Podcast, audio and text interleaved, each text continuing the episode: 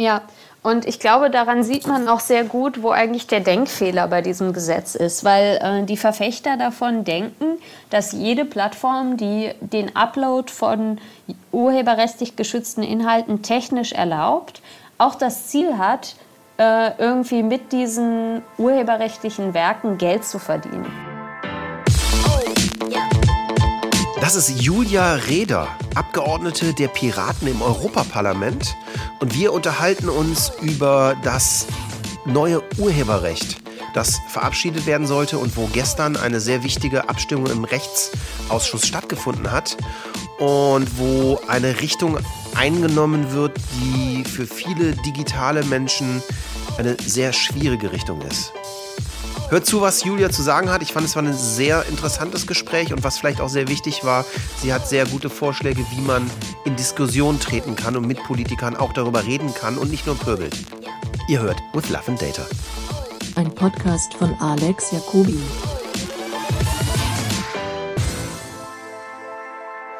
Also, erstmal herzlichen Dank, dass du dir die Zeit genommen hast. Wir sind hier bei With Love and Data.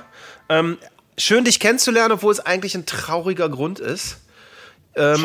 Vielleicht stellst du dich einfach mal vor, Julia, wer bist du, was machst du und warum reden wir heute? Ja, ich bin Julia Reda. Ich bin die einzige Vertreterin der Piratenpartei im Europaparlament und setze mich dort seit einigen Jahren schon für eine sinnvolle Reform des Urheberrechts ein, die äh, alles äh, erleichtern soll und äh, äh für alle Seiten übersichtlicher machen. Leider passiert gerade genau das Gegenteil mit äh, der Urheberrechtsreform auf EU-Ebene. Okay.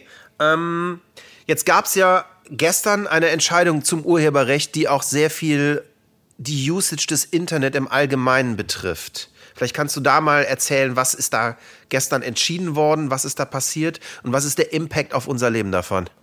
Ja, also ähm, um das erstmal klar zu machen, also gestern hat der Rechtsausschuss des Europaparlaments äh, für eine neue Urheberrechtsrichtlinie gestimmt, äh, die sowohl eine Verpflichtung zum Filtern von Uploads enthält, also für Online-Plattformen, wo User selbstständig Inhalte hochladen können, als auch ein sogenanntes Leistungsschutzrecht für Presseverleger, das dazu führen würde, dass man in Zukunft für das Verlinken von Presseartikeln auf äh, öffentlichen Webseiten eine Erlaubnis oder eine äh, kostenpflichtige Lizenz einholen müsste.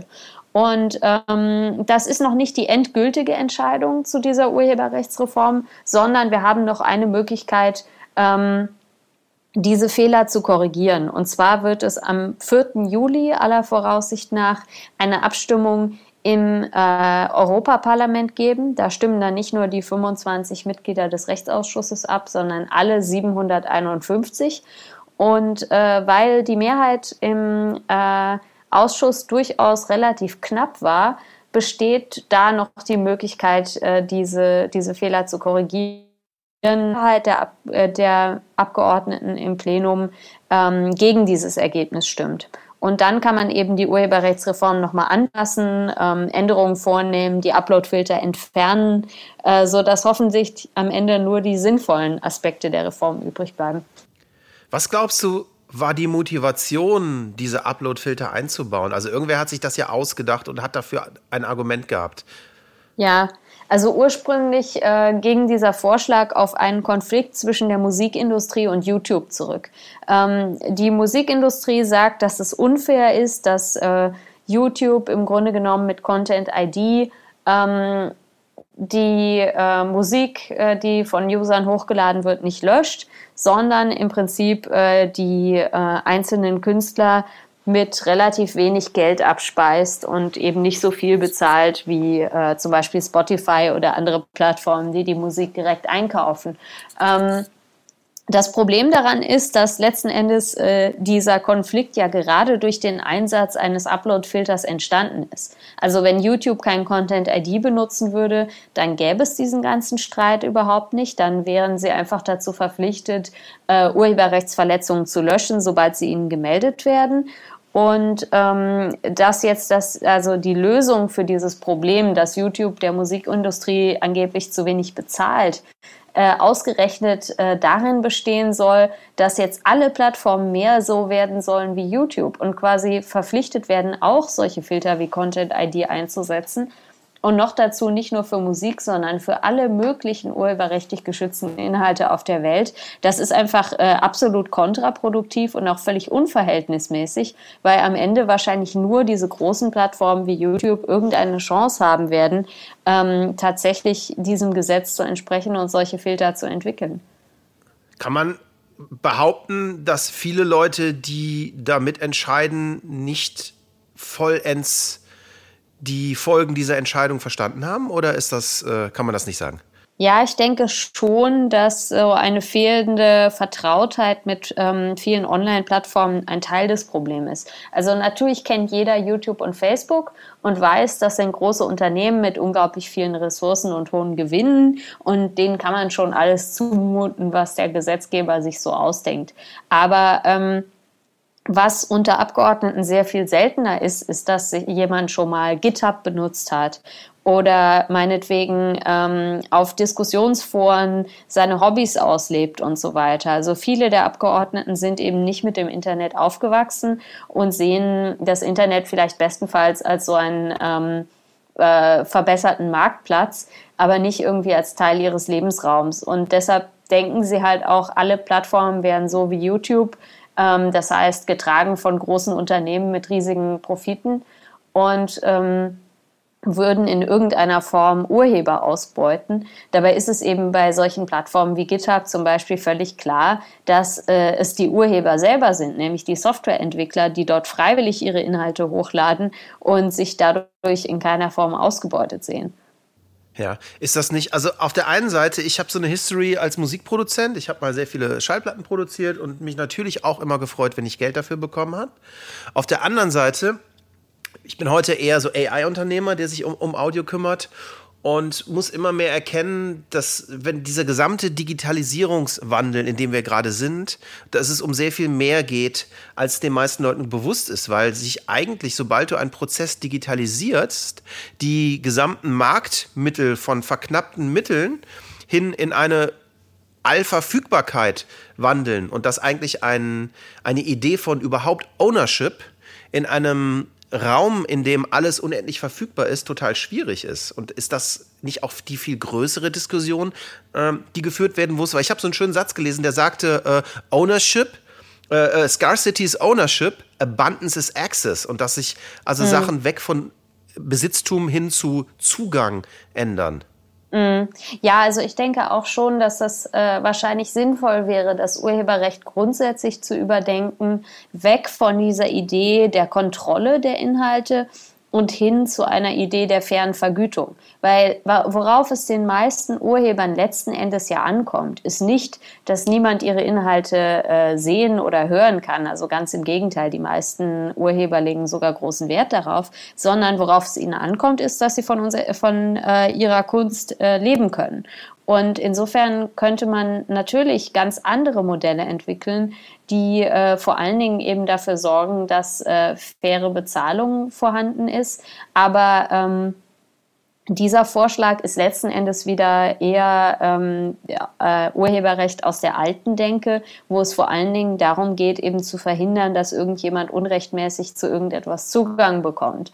Und äh, durch einen Upload-Filter-Zwang wird kein Urheber mehr Geld sehen, ähm, ganz im Gegenteil. Also die einzigen, die davon finanziell profitieren werden, sind wahrscheinlich die Entwickler der Filtersoftware, äh, was natürlich tendenziell wieder genau die großen Technologieunternehmen sind, die eigentlich mal äh, die Ziele dieser, dieser Gesetzgebung sein sollten. Ja, es, es, erinnert mich so ein bisschen daran, was ja auch noch mit dieser ganzen E-Privacy-Richtlinie gerade passiert, wo der Gedanke und der Wunsch dahinter sicherlich ein sehr ehrlicher und guter ist aber wo man mit den Mitteln, die man wählt, letztendlich die stärkt, die man eigentlich nicht stärken will, ne? Hm, also ich kenne mich mit der E-Privacy-Verordnung jetzt nicht so detailliert aus, dass ich da äh, ähm, was also allzu viel zu sagen könnte, aber ich glaube schon, dass die auch ein paar ähm, äh, ganz sinnvolle ähm, Mittel gegen so größere Unternehmen enthält. Also zum Beispiel, ähm, äh, wenn es darum geht, sich irgendwie effektiver vor Tracking schützen zu können, dadurch, dass man eben Browser-Voreinstellungen entsprechend hat und so. Das finde ich durchaus schon sinnvoll, weil ähm, ich glaube, dass viele dieser äh, Konfrontationen, die wir gerade im Urheberrecht haben, eigentlich mit Verschiebungen im Bereichen wie zum Beispiel ähm, gezielter Werbung zu tun haben. Also ein anderer Aspekt dieses ähm, Urheberrechtsgesetzes, wo wir jetzt noch nicht so drüber gesprochen haben, ist dieses Leistungsschutzrecht. Und ähm, das basiert eigentlich auf der richtigen Beobachtung, dass früher die Verlage viel Geld mit Werbung verdient haben und heute verdienen das Google und Facebook. Nur der Fehler, bei der Denke des Leistungsschutzrechts ist eben zu behaupten, das läge daran, dass Google und Facebook kostenlos die Inhalte der Zeitungen nutzen oder so. Äh, das ist natürlich nicht der Grund für diese Verschiebung, sondern die Tatsache, dass ähm, Google und Facebook durch die Verwendung von persönlichen Daten ähm, ein viel attraktiveres Umfeld für Werbung bieten können als jede Zeitung. Und insofern, ähm, naja, glaube ich schon, dass man äh, auch äh, teilweise mit Daten Datenschutz durchaus äh, äh, sinnvolle ähm, Veränderungen äh, herbeiführen kann, die vielleicht auch am Ende äh, den, den Unterhaltungsindustrien indirekt irgendwie helfen, weil ähm, nicht mehr äh, alle Formen des gezielten äh, Werbens in der Form, wie das heute möglich ist, äh, möglich sein werden. Also es kommt natürlich darauf an, dass man das im Detail dann wirklich clever löst und nicht so, dass sich äh, Google und Facebook dem entziehen können und kleinere Konkurrenten nicht, das ist klar. Aber das ist so ein bisschen meine Sorge, dass das passiert, weil so auf der einen Seite glaube ich zum Beispiel, dass personalisierte Werbung auch eine Form von Respekt sein kann, mich nicht zu nerven. Auf der anderen Seite, wenn du zum Beispiel gerade sagst, in der E-Privacy-Richtlinie sollen Inhalte geschützt werden, was da eben sehr diskutiert wird gerade, ist, dass zum Beispiel Third-Party-Cookies auf einer Webseite verboten werden. Und da muss man sich mal ganz klar fragen, wer hat denn First-Party-Cookies? Und das sind Google und Facebook. Und die haben ihre Terms of Service dahinter. Und da haben jetzt schon längst alle zugestimmt. Und am Ende endet das so, oder ist meine, Besor meine Besorgnis, dass es so endet, dass Google und Facebook längst in trockenen Tüchern sind, längst ihre Cookies haben, längst ihre Einwilligung haben und eben die Presse das nicht mehr hat und wenn die Presse nicht mehr getrackte Werbung zeigen darf, dann kann sie keine Inhalte mehr umsonst anbieten. Und wenn sie dann auch noch gezwungen wird, sie trotzdem anzubieten, dann finde ich es noch schwieriger, wirtschaftlich zu überleben. Und dann habe ich Angst, dass nur noch diejenigen, die aus einem ganz anderen Grund, nämlich aus einem vielleicht sehr undemokratischen Grund, Informationen veröffentlichen, auf einmal sehr accessible werden. Und die Presse, die wir schätzen hinter Paywalls, ist, die wir beide uns leisten können, aber viele andere, die sie bräuchten, nicht. Hm, also ich glaube, es ist ein bisschen schwarz-weiß zu sagen, dass die Presse entweder alles kostenfrei anbieten muss oder hinter einer Paywall. Also es gibt äh, äh, durchaus sehr erfolgreiche auch Bezahlmodelle ähm, für, für Presse, die auf Creative Commons aufbauen. Ich habe eigentlich noch zwei Fragen an dich. Und okay. Die erste Frage ist, die beginnt provokativ, aber da hast du bestimmt eine schöne Antwort zu. Ich bin hier gerade auf der Tor. Ich habe ganz viele äh, Entrepreneure kennengelernt und wir Techies tendieren immer zu sagen, die sind so doof, die Politiker, die rallen das alle nicht und die äh, machen so einen Scheiß da. Ich bin mir ganz sicher, dass da weder doofe Menschen sitzen noch einen Scheiß machen, sondern dass es ganz, ganz andere Welten sind, die es zu connecten gibt. Was könnte man tun, um die Welt in Brüssel mit unserer Torwelt hier in Berlin so vielleicht ein bisschen besser zu connecten? Ja, das ist eigentlich echt eine gute Frage, weil die Leute, die hier sitzen, sind mit Sicherheit nicht dumm. Nur in dem Moment, wo du Abgeordneter wirst, hast du keine Hobbys mehr. Und ich merke das auch bei mir selber. Also ich habe äh, äh, mich viel mit Technik auseinandergesetzt, bis ich irgendwie ins Parlament gewählt wurde. Und jetzt bin ich mehr oder weniger auf der Social-Media-Nutzung und so weiter von 2014 kleben geblieben, weil das der letzte Zeitpunkt war, wo ich irgendwie die Freizeit hatte, mich damit irgendwie weiter auseinanderzusetzen.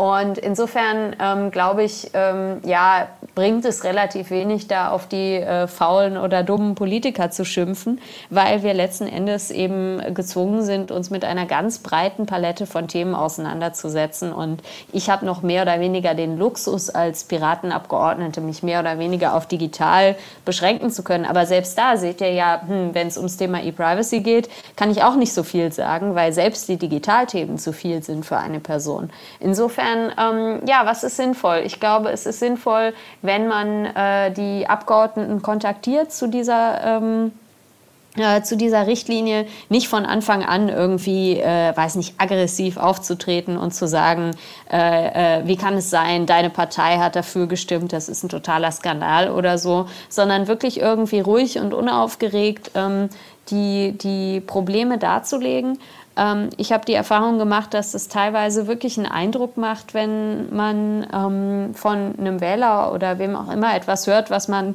vorher halt, worüber man vorher noch nie nachgedacht hat. Ähm, es ist natürlich schon effektiver, über Anwendungen zu reden, die von diesen Gesetzen betroffen sein werden. Ähm, von denen der Abgeordnete vielleicht schon mal was gehört hat. Also ähm, die, die Schwierigkeit hatten wir so ein bisschen, als es um die Diskussion ging, äh, wie soll denn GitHub bitte äh, Softwarecode filtern, dass ähm, natürlich die meisten Abgeordneten GitHub noch nie benutzt haben, aber zum Beispiel die Wikipedia vielleicht schon. Aber sie haben sich noch nie Gedanken darüber gemacht, wie die Wikipedia eigentlich zustande kommt. Oder vielleicht haben sie sowas wie OpenStreetMap schon mal benutzt. Also es ist, glaube ich, sinnvoll, zu versuchen zu gucken, wo gibt es schon Berührungspunkte zwischen ähm, äh, so der Techie-Welt und der Politik und darauf dann aufzubauen und eben nicht äh, irgendwie schulmeisterhaft oder aggressiv aufzutreten, sondern einfach zu sagen, hey, wir können von euch was lernen und ihr könnt von uns was lernen. Ja. Das heißt, ähm, wenn ich das mal so mitnehme und ganz ehrlich, unser Gespräch ist ja schon Beweis dafür, dass dieser Konsens, dass diese Diskussion möglich ist, weil wir heute reden und äh, dass man vielleicht auch ein bisschen die Scheu verliert zu sagen, hey, ich kontaktiere dich einfach mal und ich schreie dich ja. nicht direkt an, sondern äh, so wir, ich meine, wir beide, ich habe unser einer unserer Programmierer hat mir von Artikel 13 erzählt. Ne? Und mhm. daraufhin bin ich auf Twitter gegangen, habe deinen Beitrag gefunden, fand das total spannend und habe dich einfach auf Twitter kontaktiert und wir reden hier heute. Das ist vielleicht ein tolles Beispiel ja. dafür, dass es accessible ist, ne? Ja, auf jeden Fall. Und ich glaube, die meisten Abgeordneten geben sich Mühe, das äh, möglich zu machen. Aber klar ist natürlich auch, je mehr Hassbotschaften man äh, bekommt und äh, Pöbeleien, desto weniger wird man sich darauf einlassen, einfach mit jemandem zu reden, den man nicht kennt. Also insofern äh, äh, haben wir, glaube ich, alle eine Verantwortung dafür zu sorgen, dass das so möglich ist und dass das so bleibt. Aber ähm, was halt ganz wichtig ist, äh, Im Europaparlament ähm, sind in weniger als einem Jahr Wahlen. Äh, die Abgeordneten wissen, dass jetzt die Europapolitik nicht immer so ganz weit oben auf der äh, öffentlichen Aufmerksamkeit steht. Und das ist jetzt mal so eine Ausnahme. Also das Thema Urheberrechtsreform hat jetzt schon mehr öffentliche Aufmerksamkeit und Presse als die ganz überwiegende Zahl aller äh, Gesetzgebungsverfahren, mit denen wir hier arbeiten. Das heißt, äh, die Aufmerksamkeit ist da, auch von den Abgeordneten, und die wissen, sie können da jetzt äh, die, die öffentliche Meinung nicht komplett ignorieren. Und das ist, glaube ich, eine gute, eine gute Ausgangsbasis dafür, sich mit ihnen auseinanderzusetzen. Und trotzdem hat man, ach Wunder, wenig in der Zeitung davon gelesen, ne? Ja, es fängt jetzt gerade so an. Also in den letzten paar Tagen äh, gab es äh, doch mehr Artikel, so beim Spiegel, Süddeutsche, die Zeit und so weiter. Ähm, natürlich ist klar, also das Leistungsschutzrecht äh, ist ja von äh, in erster Linie von Axel Springer lobbyiert worden, dass dementsprechend die Springerpresse äh, äh, weniger über das Thema berichten wird und wenn wahrscheinlich auch sehr einseitig, weil da die, die Trennung zwischen Redaktion und Lobby nicht so richtig zu funktionieren scheint. Aber es gibt ja zum Glück äh, viele andere äh, Medien, aus denen man sich informieren kann, wo es keine solche Vermischung von, von Politik und Berichterstattung gibt. Ja, was ich aber nochmal eine ganz spannende Frage fände, gerade von dir als EU-Politikerin beantwortet. Äh, Lobbyarbeit ist ja schon auch ein Teil des Systems und auch ein sinnvoller Teil des Systems, oder nicht? Ja, ja, absolut. Also ich glaube, der Unterschied ist, dass äh, die meisten Lobbygruppen keinen besonderen Druck ausüben können, außer dass sie halt ähm, äh, sagen, naja, also das wären die Auswirkungen dieses Gesetzes auf unsere Branche und dann können sie vielleicht mit, mit ihrer Wirtschaftskraft argumentieren. Aber bei einem Verlag wie Axel Springer hat das schon eine andere Dimension, weil die eben äh, durch ihre Berichterstattung unmittelbar auf äh, Wahlen Einfluss nehmen können. Und das ist, glaube ich, die Art von Lobbyismus, die ich da kritisiere. Also es ist kein Problem, dass sich ein Unternehmen für seine eigenen Interessen einsetzt. Ähm, es ist ein Problem, wenn die Ressourcen dafür sehr unterschiedlich sind. Also die Zivilgesellschaft müsste sehr viel stärker irgendwie auch ähm, finanziell unterstützt werden, um eben auch für öffentliche Interessen lobbyieren zu können und in irgendeiner Form mit äh, den großen Unternehmen mitzuhalten. Aber wenn ein ähm, Presseverlag auch irgendwie tendenziös berichtet, um seine eigenen wirtschaftlichen Ziele durchzusetzen, dann halte ich das schon äh, für, für ein Problem auch äh, äh, für eine demokratische Öffentlichkeit. Also insofern, ich will da auf ja. keinen Fall irgendwie jeglichen Lobbyismus verteufeln. Jetzt lass uns mal den Spieß umdrehen. Wir haben gerade schon darüber geredet, wie eine, eine sinnvolle Kommunikation zwischen Wirtschaft und Politik möglich ist. Äh, jetzt haben wir Wirtschaftstreibende auch immer sehr schöne Tipps an euch Politiker oder immer Sachen können die nicht mal. Was würdest mhm. du denn aus deiner Sicht aus sagen, was kann die Wirtschaft? Was können wir Unternehmer? Egal, ob ich ein Kleinunternehmer mit 35 Leuten oder ein, ein Google tun, um die, zu dieser Diskussion sinnvoll beizutragen aus deiner Sicht? Ja, also ich glaube, ähm, dass äh, Google und auch Facebook in der EU einen sehr, sehr schlechten Ruf haben unter den Abgeordneten. Teilweise sicher auch zu Recht, also was so Steuerskandale und solche Dinge angeht. Aber ähm, teilweise ist es, glaube ich, auch äh, ähm, so eine Art Protektionismus. Aber ähm, deshalb ist es ganz wichtig, dass europäische Unternehmen darüber sprechen, äh, dass sie Plattformen betreiben, die diese Filter installieren müssten. Denn ja. ähm, die meisten äh, Befürworter dieser Urheberrechtsreform sagen, das trifft ja nur Google und Facebook und äh, die können sich das ohnehin leisten, weil die wahrscheinlich auch selbst noch nie so richtig von europäischen Plattformen gehört haben. Also äh, es gibt natürlich irgendwie so, so Start-up-Verbände und dergleichen und die präsentieren dann vielleicht mal Blablacar als ein eine europäische Plattform. Aber das ist doch in der, in der öffentlichen Debatte die Ausnahme. Und was man auf jeden Fall machen kann, wäre äh, an die Abgeordneten zu schreiben und zu sagen, hier, ich, ich bin ein Plattformbetreiber aus Europa, ich beschäftige so und so viele Leute ähm, und ich ähm, würde durch äh, diese Reform in meinem Geschäftsmodell beeinträchtigt und zwar sehr viel stärker als vielleicht Google oder Facebook. Es ist tatsächlich der Grund, weil äh, die, die, erste Grund, weshalb wir heute reden, war, dass wir im Team gesagt haben, dass einer unserer Programmierer meinte, guck mal, das kommt und das könnte uns betreffen, weil als ein mhm. Beispiel, wir betreiben eine Plattform, äh, und unter anderem, auf der wir es einfach Menschen ermöglichen, über Voice-Assistenten Flash-Briefing zu machen. Ja. Das heißt, du könntest jetzt mal auf dein Leben gesehen, du könntest in Brüssel sitzen, in deinem Computer eine, eine Sprachblockbotschaft aufnehmen und jeder, der dein Flash-Briefing abonniert hat, mhm. könnte das anhören was ja an sich eine schöne Plattform zur Kommunikation ist. Wir wären verpflichtet, hinter jeder Contribution in diesem Voice-Assistenten einen Upload-Filter zu integrieren. Ich weiß nicht, ob wir uns das leisten können oder wollten. Ja, und ich glaube, daran sieht man auch sehr gut, wo eigentlich der Denkfehler bei diesem Gesetz ist, weil äh, die Verfechter davon denken, dass jede Plattform, die den Upload von urheberrechtlich geschützten Inhalten technisch erlaubt, auch das Ziel hat, äh, irgendwie mit diesen urheberrechtlichen Werken Geld zu verdienen.